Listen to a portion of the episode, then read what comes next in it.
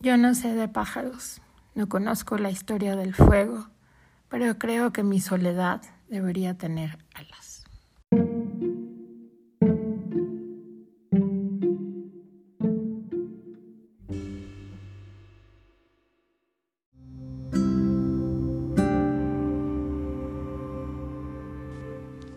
Cuando hablamos de Alejandra Pizarnik, de su vida, es necesario decir que es una especie de diálogo su vida entre la creación y la destrucción, la coherencia y la diversidad contradictoria.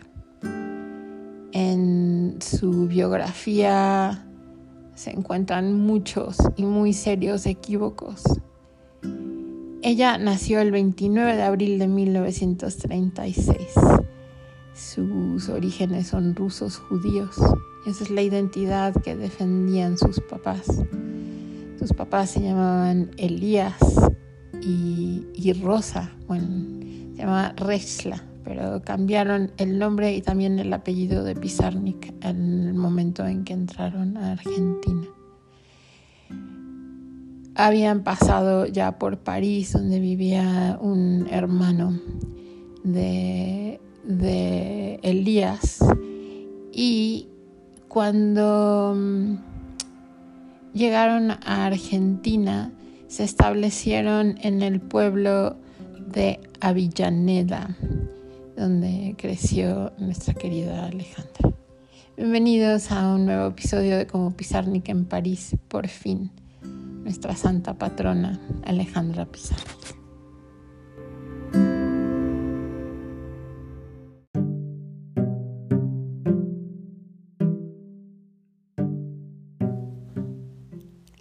Experiencia que tuvo Alejandra de niña es bastante liberal, de acuerdo con el criterio de, sus padres. En el 54 concluye los estudios de secundaria y comienza un periodo donde ella deambula de un área a otra eh, para encontrar por fin cuál sería el área de estudio en la que ella se concentre. Primero eh, empezó en las aulas de filosofía de la Universidad de Buenos Aires y después estudió periodismo en la Escuela de Periodismo y después realmente procura descubrir una vocación literaria que la anima a seguir a un catedrático de literatura moderna que se llamaba Juan Jacobo Bajarlía. Y ya por estas fechas la fascinación de la infancia perdida eh, se convierte en ella como la en la fascinación de la muerte. Ella, por sus orígenes judíos, tiene ya una idea clavada como de una, no, se puede decir como de una vocación o de una atracción por la muerte, sino que como si estuviera marcada por, por la muerte por el hecho de ser ella. Su tía, la hermana de su mamá, muere en un campo de concentración nazi. Em, aquí paramos para descubrir algunos de estos primeros poemas de, Alejandra Pizarnik. La noche se astilló de estrellas, mirándome alucinada, el aire arroja odio, embellecido su rostro con música. Pronto nos iremos. Arcano sueño, antepasado de mi sonrisa, el mundo está demacrado y hay candado, pero no llaves, y hay pavor, pero no lágrimas. ¿Qué haré conmigo? Porque a ti te debo lo que soy, pero no tengo mañana, porque a ti te la noche sufre.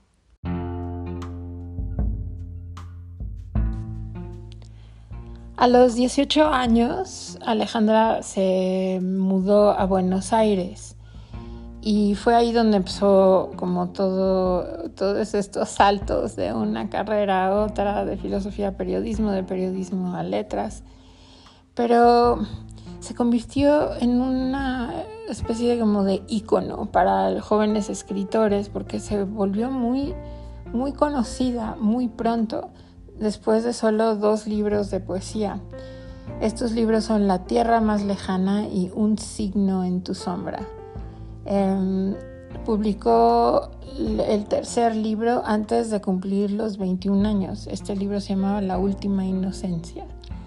Y también recibió clases de pintura de un artista que se llama Juan Batal Planas. Y durante esta época ella escribió este, este tercer libro eh, y un cuarto que se llamaba Las aventuras perdidas.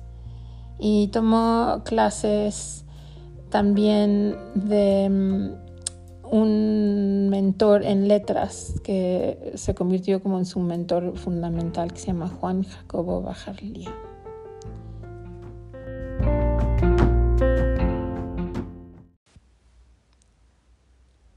Son mis voces cantando para que no canten ellos, los amordazados grismente en el alba, los vestidos de pájaro desolado en la lluvia hay en la espera un rumor al hila rompiéndose, y hay cuando viene el día una partición de sol en pequeños soles negros, y cuando es de noche siempre una tribu de palabras mutiladas busca asilo en mi garganta para que no canten ellos, los funestos, los dueños del silencio.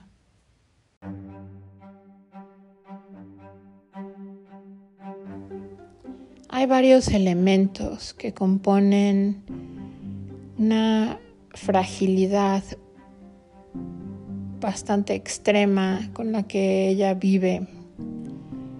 Algunos son condiciones físicas como el asma y la tartamudez, también la depresión, que ella vive como si fuera una especie de prisión.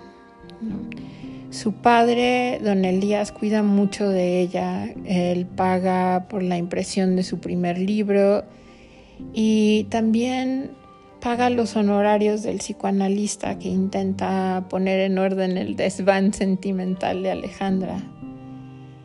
Pero ni la pintura ni la poesía bastan como terapia y ella experimenta el breve y peligroso fenómeno psicodélico de las anfetaminas.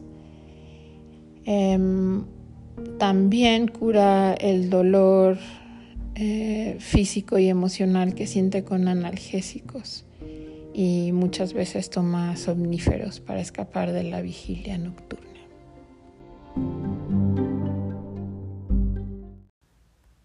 Afuera hay sol, no es más que un sol, pero los hombres lo miran y después cantan.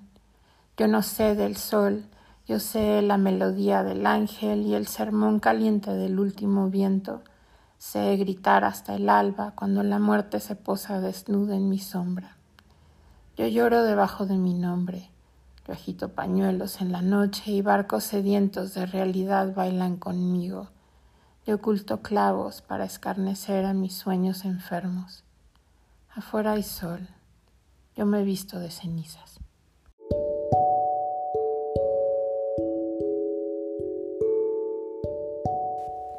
Pesar de vivir en un momento álgido políticamente en su país, Alejandra rechaza la política, empieza también a rechazar el psicoanálisis como si fuera una, una moda, charlatanería, ella lo llama, y se compromete absolutamente con la literatura como el propósito máximo de su vida. Eh, dentro del panorama surrealista hay dos poetas que ella admira mucho, que son Enrique Molina y Olga Orozco. Y con esta última tendría una relación amorosa casi en paralelo. Alejandra accede en 1955 a las creaciones o a la obra de Antonio Porcia que fue fundamental en la creación del estilo y el procedimiento de, Alejandra por el resto de, su carrera literaria. Pero no fue la única que sacó enseñanzas de la obra eh, de, él. El otro fue Roberto Juarros, que también es coetáneo de Alejandra y del cual ella se hizo también amiga. Eh, una cosa que fue muy importante para Alejandra fue el juego y, el, y, tomar de los juegos de los surrealistas. Jugó mucho haciendo cadáveres exquisitos con eh, sus, sus compinches, sus amigos, Elvira Orfe, Miguel Ocampo y Chichita Singer.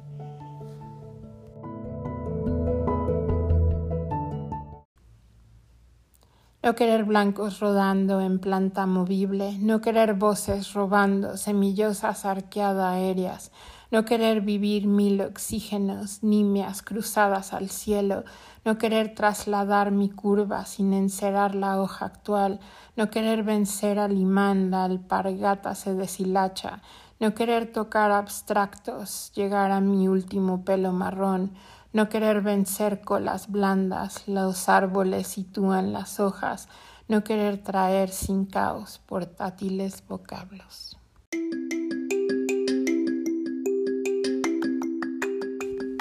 Entre la pintura, el psicoanálisis que ella descarta como opción, la música, el, juego surrealista, ella ensaya varias estrategias. Una de ellas es el destierro. Eh, lo pone en práctica cuando se marcha a París. Vive ahí de 1960 hasta 1964. Pero ni siquiera ese nuevo extrañamiento relaja su, su tensión íntima. Escribe ella el 25 de julio de 1965, ya de vuelta en casa. En el fondo yo odio la poesía. Es para mí una condena a la abstracción. Y además me recuerda esa condena y además me recuerda que no puedo hincar el diente en lo concreto. Si pudiera hacer orden en mis papeles, algo se salvaría en mis lecturas y en mis miserables escritos. Esto lo escribe en su diario, que llevó un diario, de hecho, durante todo el viaje a París y hasta 1968. Durante ese viaje a París, sin embargo, em, conoce a los representantes de las vanguardias de la literatura europea, que también tienen una influencia importante en lo que ella escribe a partir de ese momento. Fue un periodo difícil, aunque muy prolífico, porque vivía con mucha angustia. A pesar de eso, publicó eh, otro libro de poesía que se llama El árbol de Diana, pero se dedicó principalmente a ganarse la vida trabajando en varias revistas francesas como editora y como colaboradora. Fue una época demasiado prolífica y muy, muy, muy social y sociable para ella. Partir, en cuerpo y alma partir partir, deshacerse de las miradas, piedras opresoras que duermen en la garganta.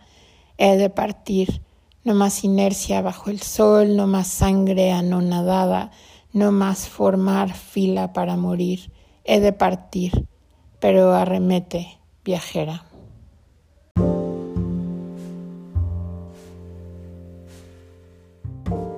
De vuelta en Argentina continuó publicando y fue muy conocida por su atormentada producción.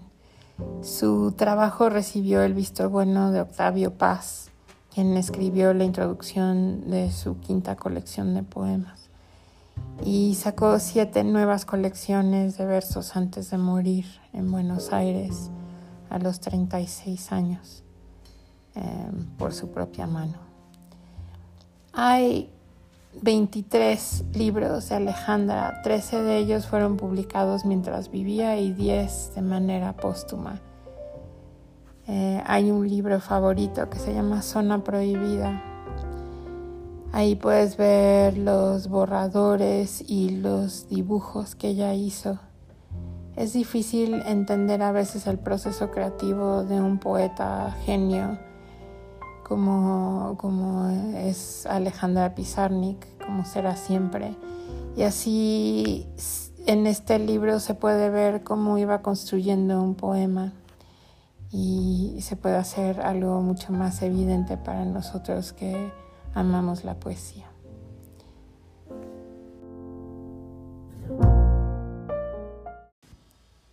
No más dulces metamorfosis de una niña de seda sonámbula ahora en la cornisa de niebla, su despertar de mano respirando de flor que se abre al viento.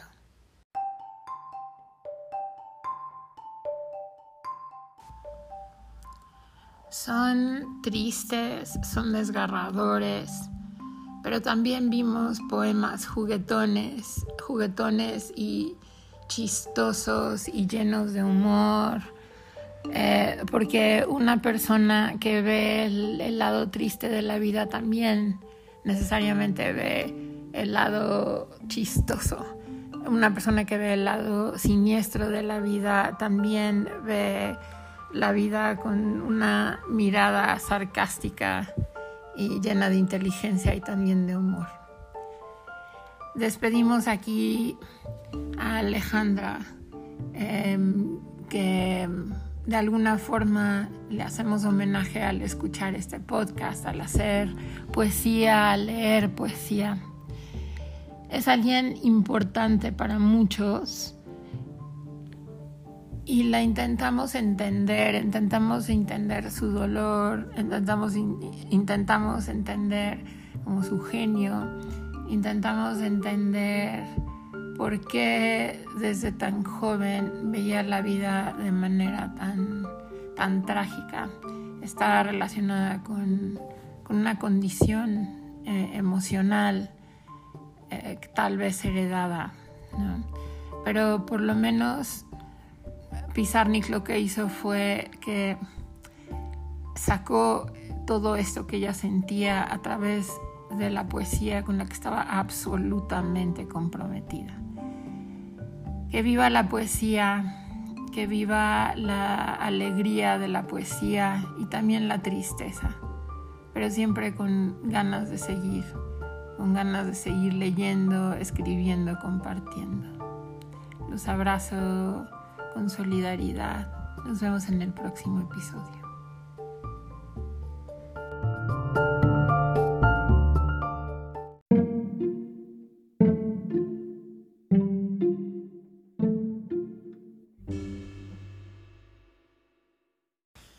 Ante la lúgubre manía de vivir, esta recóndita humorada de vivir, te arrastra, Alejandra, no lo niegues. Hoy te miraste en el espejo y te fuiste triste, estabas sola, y la luz rugía, el aire cantaba, pero tu amado no volvió. Enviarás mensajes, sonreirás, tremolarás tus manos, así volverá tu amado tan amado. Oyes la demente sirena que lo robó el barco con barbas de espuma, donde murieron las risas, recuerdas el último abrazo, oh, nada de angustias. Ríe en el pañuelo, llora carcajadas, pero cierra las puertas de tu rostro para que no digas luego que aquella mujer enamorada fuiste tú. Te remuerden los días, te culpan las noches, te duele la vida tanto, tanto, desesperada ¿A dónde vas? Desesperada, nada más.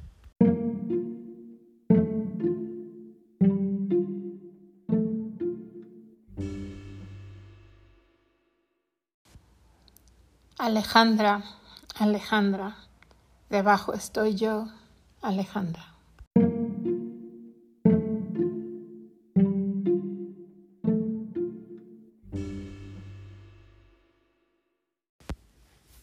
Un poema enterado del silencio de las cosas, hablas para no ver.